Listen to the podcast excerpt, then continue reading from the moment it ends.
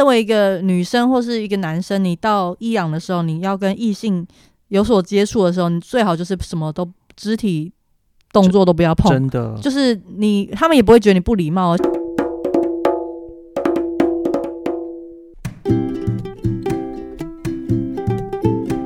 欢迎收听马夏尔嘎苏马夏尔克书，偏偏不读书，任由万里路的特别专辑。呃，今天呢，这个专辑因为是第一次，所以呢，哦、要跟在这边跟大家解释一下。有些人读了书之后呢，他就开始背起行囊，去往更浩瀚广大的世界去奔跑奔走。有些人呢，他看了书之后呢，他发现他需要走进那些需要帮助的人。有些人读完了书之后，他发现他要追寻自己的梦想，于是开始改变自己的行为心态。那今天这个特别的专辑叫《任由万里路》的专辑呢，讲的就是有的人他们在阅读中找到了旅行的一些美好的事情，然后在阅读当中印证，或者是想要透过旅游来印证书中的内容。所以今天，呃，马莎嘎苏非常开心，这一个系列呢，我们会邀请到我们的导游 马夏尔克苏导游 Vinci 来带领我们。所以 Vinci 可以跟大家 say hello 吗？嗨，大家好，我是玉君 Vinci。大家可以叫他 Vinci，也可以叫他玉君。那我平常都叫他玉君啊。那玉君呢，在一家旅行社工作，那所做的工作是什么？可以跟大家介绍一下。我是在做产品企划，然后所以就是专门设计一些规划一些行程啊和旅游方面的东西。对，但是呢，他之所以会投入这个旅游行业，其实是因为他在这之前就非常喜欢旅行，对吧？对，没错。而且你在呃这个，因为你喜欢旅行，而且你实际上曾经花了半年的时间进行你的壮游。对，以前的话是呃，每年可能就出国一次一两个礼拜这样子，因为上班族嘛，所以没办法请假非常久。那可是后来就呃，二零一八年的时候决定就是辞职，然后买了呃一张 A 点进 B 点出，然后时隔大概几乎快半年的时间的机票，然后就想办法自己去从 A 点，然后慢慢自己靠自己的力量走到最终点，然后回来，所以去了大概半年之久。我觉得玉君她也是我认识的呃的女孩子里面特别勇敢的女孩子，因为其实像男男生哈、自己要出国，呃自己一个人当背包客也好，或者是自己出国，其实都要克服像语言啦，或者是环境啊、人生地不熟。那 Vinci 呢，他这个半年的旅旅程啊，我刚刚有说过他有去半半年的旅程，真的是让我打心里面佩服他。那这这个半年的一个壮游呢，是他只身啊自己前往二十二个国家，而在这半年当中，他的预算只有二十万。哇哦，大家一定很惊讶，就是说，哇哦，二十万可以壮游半年？请问一下，你觉得你可以做到这个，达到这样的任务，主要是用什么样的策略？其实是因为就是真的，呃，辞职的时候发现自己的钱真的没有那么多，可是机票也买好了，然后我也不想要就是求赞助什么之类的，我就觉得好吧，我就去挑战看看好了，我就看看我用这么一些钱。其实那时候我身上应该算是剩下 十万多一些，因为呃有一些是因为机票已经买了，所以扣掉，所以那时候呃要出发前大概剩十万多，我就想说就随遇随遇而安吧，然后想看看自己是不是真的有办法挑战成功，用呃这一些钱，然后可以走这么久，然后也想要试试看，就是突破舒适圈，想要试试看，就是能够尝试所谓的沙发冲浪，然后到各国各地一些陌生人的家中，然后可以住进到他们的家里面。虽然一方面是为了省钱，但是它也是一个让我觉得可以呃比较快认识当地文化和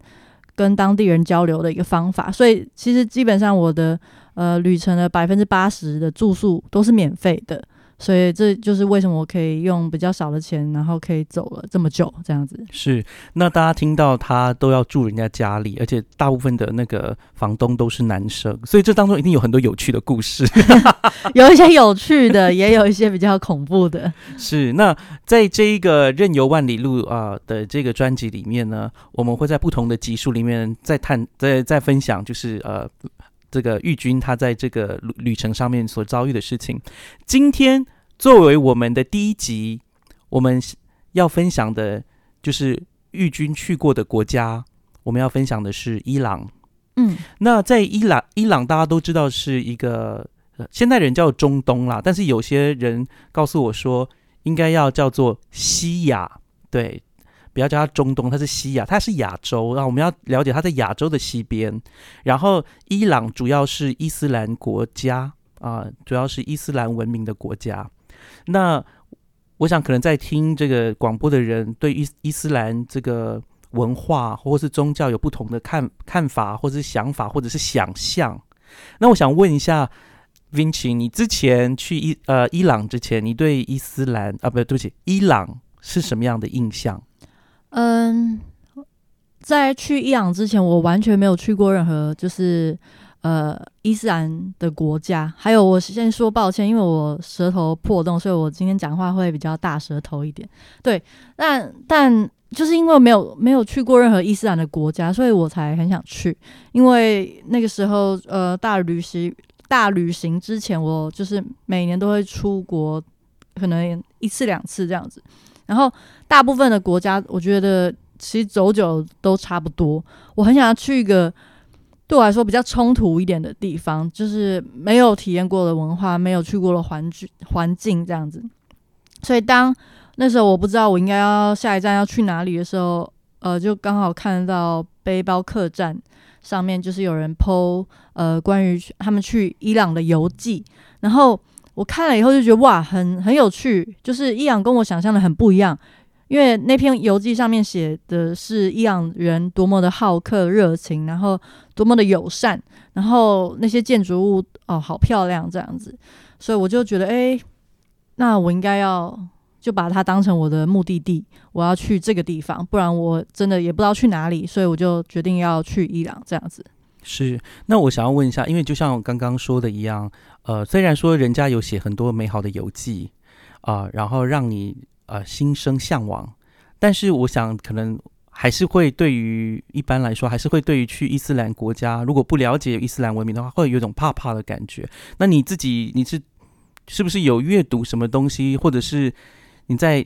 对你自己的研读读到什么，让你觉得哎？其实你对伊斯兰是可以，伊斯兰文明，或是去伊斯兰国家，或者是我们在新闻上看到的很多冲突的国家，你觉得你可以放下心防？你有阅读到什么样的书，给你让你觉得可以放心去这些国家？嗯，其实我就是像大部分人对中东或是伊朗或是伊斯兰国家都会有一种嗯比较。害怕的感觉，就是会觉得哦，那些国家好像都有很多恐怖分子，然后都在战争，然后然后女权很低落啊，然后或是有很多很多奇奇怪怪、非常不好的事情发生。对，所以我以前也是这样的想法，我就觉得哇塞，为什么会有人想要信回教，想要信仰伊斯兰教这么可怕的宗教，然后一天到晚就是打打杀杀恐怖分子这样子。然后后来呃，就是一个因缘际会之下，我就。读到了一本书，叫做《我是马拉拉》这本书，然后它是一个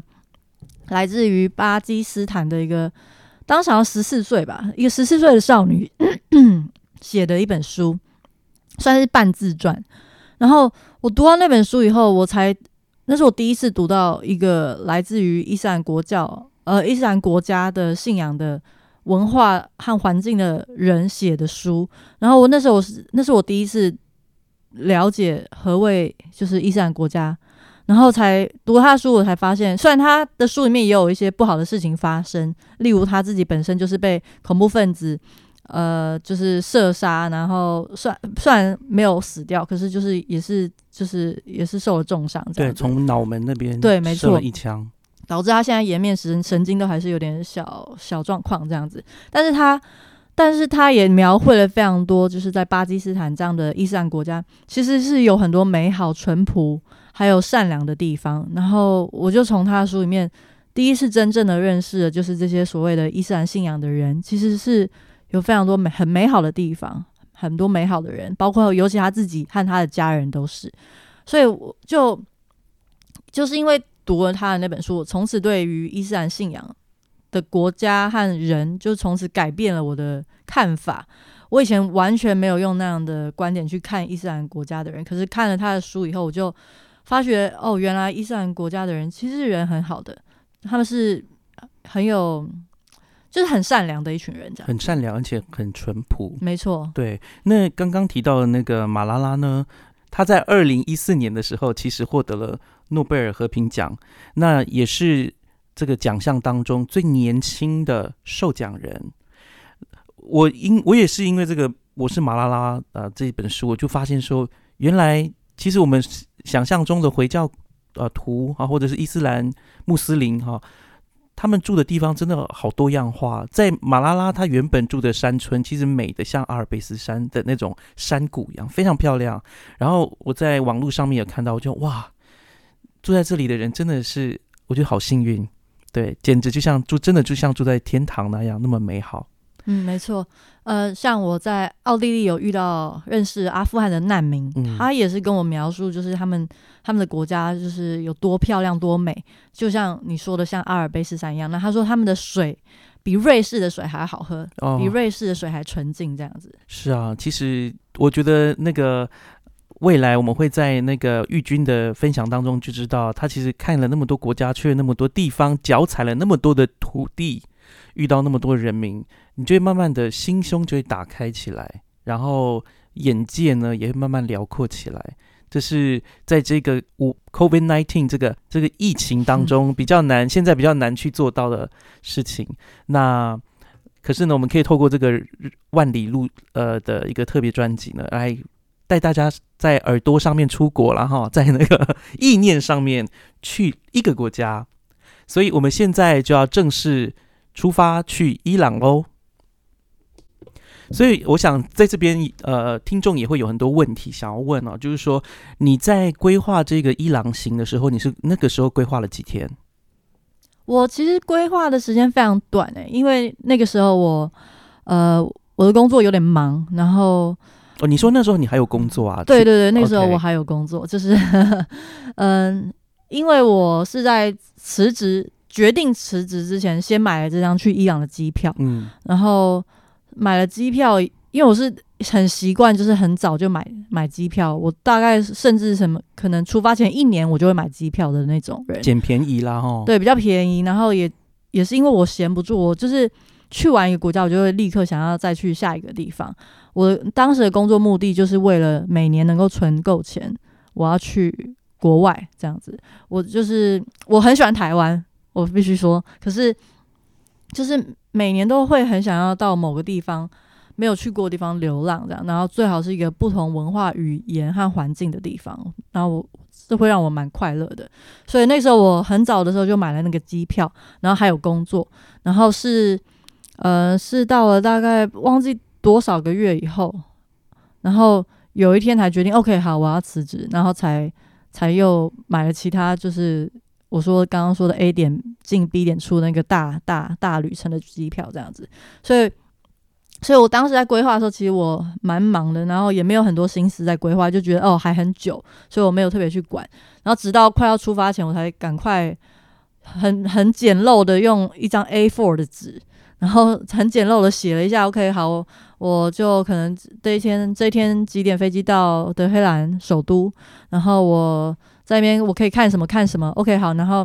呃隔天或是后天啊，我换人去卡上这个城市，然后我要用什么样的交通方式，然后我要住哪里，就是很简单，用就是完全一张 A4 的纸手写，很简单的写下来而已。所以你那个时候。已经在心中有一个未来要去壮游的这个计划了，对不对？还是已经在执行了？嗯，对，那个时候在写那张 A4 的纸的时候，那时候我已经是准备要去壮游前没多久，对，所以就以前的话，我会很认真的，就是以前一年只去一个或两个国家的时候，我会超认真的把每天的行程计划的超详细，就是哦这个时间点我要在哪里，然后我要用什么样的车，然后几点几分我要搭到什么车，然后我要去吃什么餐厅，就会非常非常详细的规划，就是有点很制式化这样子。其应该是实现在说非常军事化，非常非常军事化，比较没有很 flexible。嗯然后其实对我现在工作也是蛮有帮助的，对。可是当时我要去大旅行的时候，我觉得 OK 好，我要去这么多地方，而且我是用流浪的方式，我甚至不知道我可以去哪边地方住，因为我是大部分用靠别人的呃接待对，来，居住的嘛，所以我没有办法保证我是否每个城市都可以找得到接愿意接待我的人。嗯，所以我我有很多的不确定性，所以后来我就嗯、呃选择不计划任何东西，就是去吧。然后到当地以后，才能才可能才呃上网查一下，就是 OK，我下一个地方可以去哪？所以说，在你去这个伊朗的时候呢，你这个时候还算是有计划的啦。对，伊朗我还算有一点计划，只是到点点。到壮游的时候，你就发现，到壮游的中后段，你就慢慢发现，你必须要更多的弹性。对我就是完全的用流浪的方式，几乎真的。那我想问一下，那时候你去伊朗，你去那时候决定要去哪些地方？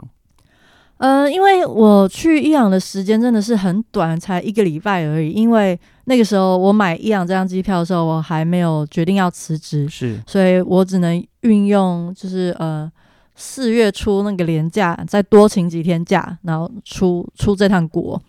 而且再加上我虽然对伊斯兰信仰的人已经就是比较呃对他们比较有一个哦觉得是善良好的感觉，可是嗯我也同时看到有一些女生去伊朗的游记是很负面的经验，就是说呃遇到很多的性骚扰啊什么的，但是也有看到很多人说他们完全没有遇到，可是就是为了保险起见，我实在是不想要。经历他们那样子的感觉，就是哦，每天都被性骚扰，性骚扰到他们只想赶快回国，多留一天都是折磨这样，所以我那时候就不敢你说多到这样，就是骚扰之多，以及骚扰的那个程度。程度，让人感到非常厌烦。对 我那时候看到这篇文章的时候，给我蛮我蛮大的警惕，就觉得、哦 OK，我要非常小心，然后也造成我决定好，那我不要去太多天好了。所以我当时实际停留的时间大概只有七天而已，是所以我查了很多。就大家要写写写一些东西在我的 A4 纸上嘛，我查了蛮多东西，然后觉得想要去哪里，呃，可是因为只有七天而已，所以我后来还是有舍去舍弃了一些呃城市和景点没有去，所以我主要是去它的首都以及首都是德黑兰，好，对，在北方哦，对在伊拉克呃，不对不对，在伊朗的北方，对不起，没错，然后第二个城市是卡尚，嗯，因为卡呃德黑兰到中间那个城市伊斯法罕之间会经过卡尚，而卡尚我会去的原因是因为，嗯、我在其中一篇游记上看到一张照片，然后是一个叫做苏丹浴场的地方，我觉得它是一个超级漂亮的罗马浴场，就是很美，呃，一个蓝蓝，然后很多蓝色的，呃，主要是以蓝色为主的装饰，然后上面有很多的砖花什么的，然后我觉得非常漂亮，我就很想很想去那里拍一张照片，为了那张照片，所以去了卡上，然后再去每个人去伊朗都一定一定会去的城市伊斯法罕，因为继续往南走，走到伊斯法罕，，对对，伊斯法罕算是比较中部的城市，然后以前的人都说伊斯法罕半天下，就是嗯。表示它是这样的一个蛮重要的城市，而且很多重要的宗教建筑都在伊斯法罕。喂，对，哦，然后然后最后是去南部的城市设拉子，设拉子很有名的就是大大部分观光客会去的，就是一个叫粉红清真寺的地方。嗯，对，它就是很很漂亮的一个有粉红好好少女的感觉，对对，对，有 就是它的它的窗花是呃基底是比较偏粉红色调了，所以呃当阳光照进来的时候，里面的人就会被那个窗花和一个粉红色的光晕打在身上，就很漂亮。所以很多人就是为了好美哦，对对，为了看这个画面或是看拍这个照片，所以你说的窗花是指彩绘玻璃的，对对对，哦哦哦，没错。好好，好 不是不是说那个就是花式的雕刻啦 no no no，可能我用错词。嗯，对，然后很多人是为了那个去，但是我其实不是为了他而去，我是为了呃伊朗的一个游牧民族而去的，因为那个游牧民族叫做塔什加，然后他们是算是呃以前的突厥人的后代，嗯。然后大部分他们有一部分人是呃在伊朗的南部的山区间流浪，所以我那时候当时在网络上查到有这个游牧民族的时候，我就觉得哇，我一定要去拜访他们，所以是为了这个原因，所以我特别跑去南部设拉子这个城市，然后再从设拉子到旷野里面去拜访这个游牧民族。是，所以你刚刚给我们的就是一个你在伊朗那短短七天行的一个概述。那我自己就是比较好奇啦，哈，因为你刚刚一开始最讨厌，呃，就是说 读到让你觉得最害怕的其中一个点，就是当地的很多年轻男子，我不知道是不是年轻啦，或是中年男子哈，会去骚扰你。你后来终究好像还是遇到了嘛？对我没错，对不起，我我，我笑遇到我笑了，是因为我觉得他 还是很可怜。我不是说墨菲定律吗？对对，我我我的意思不是说这件事情很可笑，不是的，被性骚扰是很很讨厌的事情，但是你还是遇到了很可很可怜的，还是逃不。了。你好像是有两，你你那时候第一次遇到是在哪里啊？你那个时候，呃，我第一次遇到就在卡上，就是我想要去的那个苏丹浴场那边。嗯，但其实我自己也是比较不不该说不小心吗，就是我因为我大旅行实在是觉得比较随遇而安一点，所以我觉得让我插个话，我觉得是因为你的个性是比较欧，我我的我的 open 是说你很喜欢交朋友。然后，如果路人跟你讲话什么的，你就会很乐意跟他聊天，因为你那对你而言是一个旅行当中的很重要的元素。没错，只是你不知道你就是遇到人是什么人对，，而且你释放出的那种呃友好的气氛，可能人家会误以为，因为在当地 maybe 文化的关系，没，错，真的是文化的关系。我也是后来才学习到这件事情，所以在卡上的时候就，呃，我到卡上的第一天，我就赶着要去那个苏丹浴场，因为我知道它快要关门了，所以我就在很快速的走路，就放完在民宿放完我的东西，然后很快速的走路要去那个浴场的时候，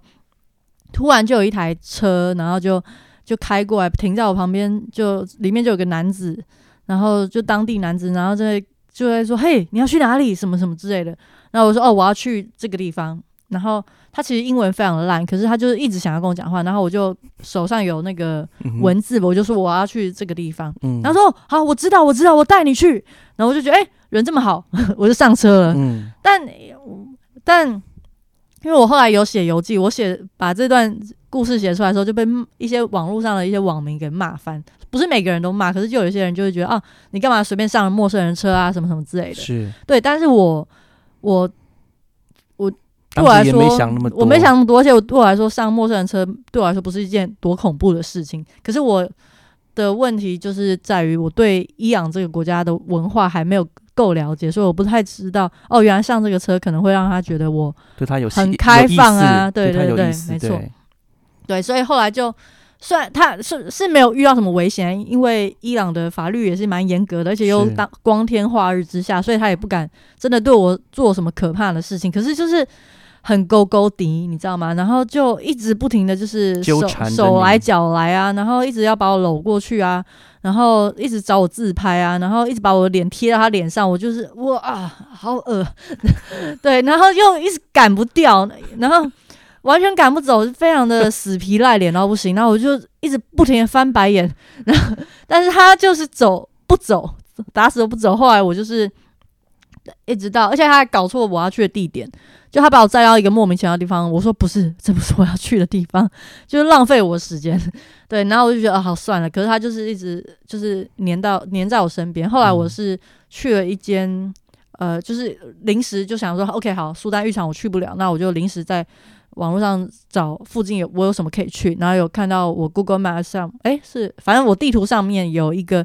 一个呃比较复古的复古嘛，古董古董饭店嗯在附近，然后我就呃进去参观，然后那个古董饭店参观是要钱的，要门票，所以我就买了门票进去，然后那个那个恶心的男子就是就是很不要脸到就是想要免费进去这样子，是对，然后后来就被那个呃门票的柜台的人就拦下来，那个门票柜台的人就跟我说：“诶，他没有买票。”我说：“对。”而而且他一直缠着我，你把他赶走好吗？然后他说好，然后所以才才把他给隔绝开，借由他人之手把他成功赶走对了，。不然我自己赶不走他，我真的超麻烦。假若因为你刚好带出一个很重要的议题，那可能我们的听众当中有些人搞不好现在正兴起想要去伊朗单人自由行，还有特特别很多女孩子可能也想去自己单人自由行。你觉得在伊朗那边，如果你是一个游客，你要跟异性怎么样保持关？呃，就是你跟异性之间的距离或是互动，你有什么样的建议给他们？哦，真的是学到一个经验，嗯。就是我自己的话，我平常是跟人家碰啊，就是例如呃抱啊什么之类的，都是很稀松平常的事情，嗯。因为我觉得这是一个表达友好的方式之一而已。可是，在伊朗是完全不太一样的，你连握手，异性的握手都是可以避免的，因为因为像呃都应该尽量避免对最好避免比较好，因为像我们觉得这是很平常的事情，就是哦很礼貌，我跟你嗯握手，嗯，或是 OK 哎、表示友好，你是我朋友，我跟你拥抱，都是很很简单的事情。可是，在伊朗的话，你最好不要跟陌生的异性做这件事情，不然他会觉得你超开放，嗯就觉得你一定是对我有意思，你才会跟我握手，你才会跟我拥抱这样子。对，然后他们他们甚至像我常常在那边的时候，会遇到有人要跟我自拍，一天到晚就是在那边走路，就很像明星，你知道吗？就是蛮就他们是蛮可爱的啦，应该是说他们喜欢跟外国旅客拍照，是这样吗？对对对，就是他们非常可，我可能不是每一个人，可是好多人，尤其是年轻人，就是 Instagram 重度的上瘾，就是一天到晚在打卡的那种，然后一天到晚在发东西，所以我可以想想象得到，就是我跟他们合照，已经就都都一堆被上传到他们的 Instagram 这样子，然后就炫耀，然后嗯像呃，而且就一副好像炫耀我我是他们的女朋友什么之类，像我在呃伊斯法罕就是说他们照相，然后他们就是要自己编一个故事这对样子。对，没错没错，我常常遇到这种事情，很好笑。像有一个有一个是算蛮可爱的吧，就是有一个小男生，然后我那时候在伊斯法罕走路，然后然后他就骑着脚踏车经过我，就说：“嘿，你要骑我的脚踏车吗？”然后我就哎。呃，好啊，然后就也就也是光天化日之下，所以他也没对我干嘛什么之类，然后我就骑他脚踏车就很开心，然后骑完以后我就还给他，我说谢谢，然后他说，哦、那你可以跟我一起合照吗？说好啊，然后他合照就算了，他就把我拉到草丛里面，好奇怪。对，就因为就就被就挡住，不要被人家看到，然后嗯把手搭在我肩膀上，一副就是好像我是他女朋友一样，我就也也没想太多，我就嘿耶比个耶 照相这样子，对，然后他他们这样就很爽了。对，嗯我觉得这是他们蛮有趣的地方。可是为什么？所以这点我讲这一点其实有点冗长，可是就是要讲说，像他们想要搭你肩膀，他们都是要不被人家看到的情况下搭。他们自己知道，在自己的社会的习俗底下，或者是社会的观感底下，这样是不好的。对，没错。所以其实你你呃，身为一个女生或是一个男生，你到伊朗的时候，你要跟异性有所接触的时候，你最好就是什么都肢体动作都不要碰。真的，就是你，他们也不会觉得你不礼貌哦。像我们在其他的地方或是台湾，诶，你你跟我打招呼，你怎么不表示友好啊？你怎么不握个手啊？或是你怎么不怎样什么之类的？但在伊朗，你不用担心这件事情，就是完全不要有任何肢体碰触是比较适当的。而且其实也蛮适合现在这个疫情的 没错，没错，你就尽量不要碰别人，这没样子。错，没，错。呃，我觉得其实我觉得我自己在想，搞不好一句中国的俗谚就已经可以讲清楚他们的男女之间的礼节，就是男女授受不亲。诶，我就知道你要讲这一句。就是男男生女生之间就是不要有一些呃肢体上的碰触等等。没。错，没错。那我们今天的节目呢，其实还剩下一点点时间，我们可以请你讲一下你那个时候抵达北部，也就是德黑兰的一一个一个状况吗？你那时候去德黑兰是看了什么？德黑兰，我其实没有看什么东西，它只是一个我，它是首都呢，它其实只是一个我飞机会到的地方而已，和飞机离开的地方，所以我没有特别去干嘛。但是德黑兰我有去的一个地方就是那个美国大使馆，嗯，就是你们看过那个呃 雅果出出任务哦吗？哦哦，呀呀，那个就哦是那个地点，就是雅果出任务的那个地点，它就是还在吗？这个大使馆？还在啊，但是它现在就是一个被封锁起来的地方，然后有哦。伊朗的军方看守，然后它的外面的围墙上面都涂了超多涂鸦，就是就是骂一些美国人脏话，可能就叫美国人滚出对对，然后美国人恶魔啊，巴拉巴拉对之类的东西，对。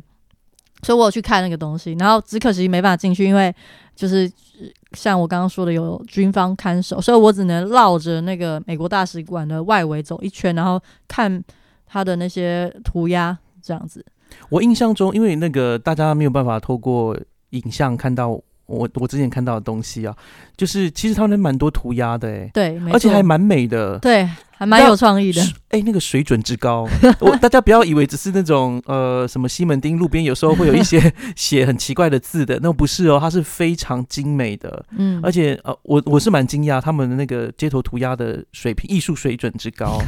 对，不要小看人家。真的真的。然后另外一个部分是你对于呃德黑兰这个都市，因为是毕竟是首都嘛，你有什么样的印象？我其实真的没有什么印象，因为我去的那个时候是现代化的程度如何？我没有看到很多，因为那个时候我四月初的时候过去，他们刚好过过年，嗯伊朗过年，所以很多店家都是没有开的状态。哦只是嗯，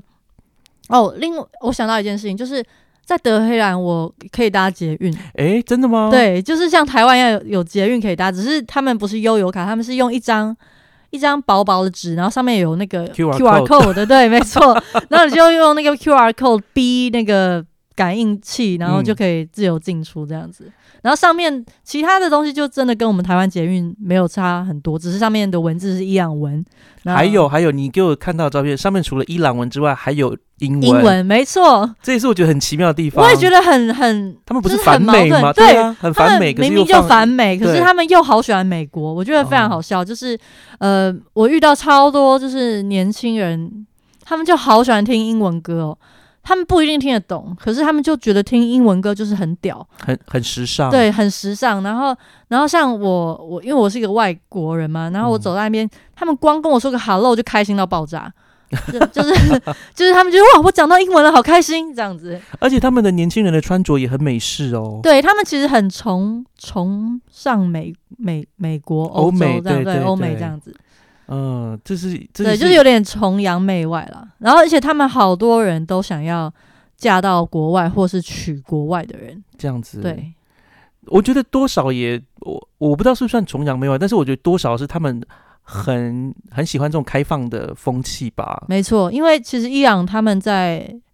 忘记多少年前，三十几年前吧，大概一曾曾经还是一个非常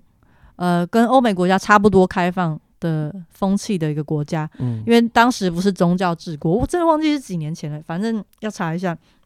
对，然后以前的那个统治的君王就是嗯比较开放啊，然后就跟欧美几乎是同化，所以呃看以前伊朗的一些旧照片，可以看到很多比基尼女郎啊，或是很多时髦的穿搭啊，真的真的看不出来他们是伊朗人。没错没错，看起然后来妆也化的很漂亮啊，对对，这就很像当时好莱坞流行什么妆，他们就流行没错，然后发型也是跟着奥黛丽·赫本的妆也有那个，我看到你给我看他们的照片，我嗯，觉得很惊人。没错，对，所以他们其实是有过过这样子的生活，可是后来因为宗教革命啊，然后现在的那个呃首领君王统治以后，就用宗教治国立法，嗯，然后就变得很严格，然后女生被迫一定要穿上那个啊，那叫什么？忘记名字了。你要用他们的语言去说那个东西，对不对？，对，可是我连那个都忘记了，sorry，我现在想不起来。就他们会套一个就是头，除了头头巾巾以外，就是全全部都被包到不行。K job 还是什么的。啊，对，忘记啊忘记。我们等一下再查一下，再告诉大家。没问题。然后，呃 然后，可是后来就是因为太多人突然从自由变成不自由，被剥夺，所以他们也经历过不少次的，嗯、算是革命这样子。是，所以现在的伊朗其实比当时刚开始宗教治国的时候又开放了一些，所以现在就不用看到每个人全身都穿着哦 chada 嗯，每个人都全身穿着黑黑，被包得紧紧。现在还是可以看到蛮多看起来时髦的的的人走在街上，只是他们就当然会嗯穿长袖啊，然后屁股绝对会被长长袖的上衣或是外套盖住啊，然后呃手啊脚啊都是长袖穿着，然后头发啊、头发一定是会有头巾盖着，可是就是你露出发丝也没有关系这样子，然后有很多种颜色。所以就没有像大家想象中这么严格，嗯然后就是露出来，可能有人去扯你的头发或之类的。，对，不会，现在算是蛮已经开放蛮多的了。当然对我们而言，觉得说这个可能比较方便，可能对他们而言，对有信仰、对他有伊斯兰信仰的人，可能不一定觉得说呃那样漏或者这样是 OK。只是我们要告诉大家说，在那边。呃，可能它还是容容许有一些弹性存在，对，然后不会那么的像大家觉得好像动辄得救啊，动不动 你可能没有戴头巾就被人家拉头发、揍脸、揍脸的，不会这样子的。他对，讲到这个，我想到就是因为我是一个观光客嘛，然后他们对观光客又更更容忍度又更高一点，是，所以像我，我还是有乖乖戴头巾、穿长袖啊什么的。可是像因为我常常会被要求要合照，和然后我有一次在 对一个在一个巴士站等嗯车的时候，然后就突然有一个阿嬷，我我甚至不确定她是不是阿嬷，可能不止不没有到看起来苍老，对对，看起来比较苍老的一位妇人，对对一位大姐，然后就走过来想要跟我合照，然后她当时就来跟我合照的时候，然后呃就笑眯眯的来跟我合照，很开心。然后可是当她一跟我要拍照的时候，他就突然把我的头上的头巾给打掉，就把我打掉，露出我的头发，然后然后握住我的手，然后另外一只手呃右手握住我的手。跟我握手，然后左手就则是搭在我的肩膀上，然后脸就从笑眯眯变成突然很严肃的脸，然后我还笑眯眯，嗯，然后这样拍照起来好像一副他好像在跟总统合照一样的感觉，然后我就了解哦，原来他把我头巾打掉是想要显示我是一个观光客这样，是所以他要你有那个炫耀，特权，对 他要炫耀他跟一个观光客合照，然后而且好像一副是观光客找他合照一样那种的感觉，因为他我是笑的那个人，然后他是不笑的那个人，好像是我请他要跟我合照那种感觉。哦对我觉得很好笑。我我在你讲这部分之前呢，我想这个是今天节目最后一个我想要补充的一点。我想是因为伊朗长期被美国制裁，然后它很多东西都是禁运啊，或者是很多东西都是跟其他国家都是断绝关系的，不管是经济的往来也好，或其他的合作关系。所以我在想，可能对当地的人而言，他们觉得被世世界其他的人看到跟喜欢很重要。嗯，就像有些台湾人很喜欢外国人是一样。嗯当然，呃，也要撇除说是什么崇洋不是，可能有些人真的就觉得，哎，呃，有些国家竟然知道台湾的存在，或者是台湾有有人啊，有有所。呃，有在这个岛屿有这群人啊，也很开心。这我想那时是一个类似的心态。那当然，如果说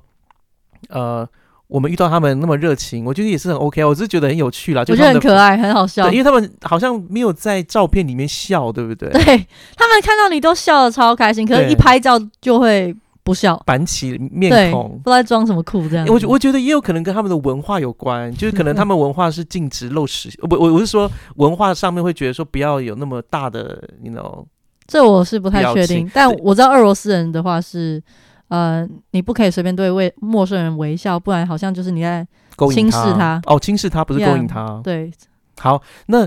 我们今天讲到德黑兰这个地方，可是下一集呢，我们就要谈到呃伊朗呃就是那个玉军他去伊伊朗的其他部分，我可以跟各位保证一样的精彩，因为他在 呃后来的确也遇到了一些什么财务的突然出现财务困难，以及又再遇到了登徒子来骚扰他。那我们今天就。上集哦，先到这里。万里路伊朗之国特辑呢，先到这里。那我们就下次再见喽，拜拜。拜拜。喜欢我们今天的节目吗？欢迎各位听友能够到 Spotify、Apple Podcast、Google Podcast 或 Sound On 聆听我们的节目《马夏尔克书》，并且在 Apple Podcast 上给我们五颗星的评价。当然，如果各位还有其他的意见或者是很好的想法，也欢迎到我们脸书的粉砖以及 Instagram 上面的粉砖留言给我们，我们很期待获得各位的反应跟回响哦。我们就下次再见喽拜拜。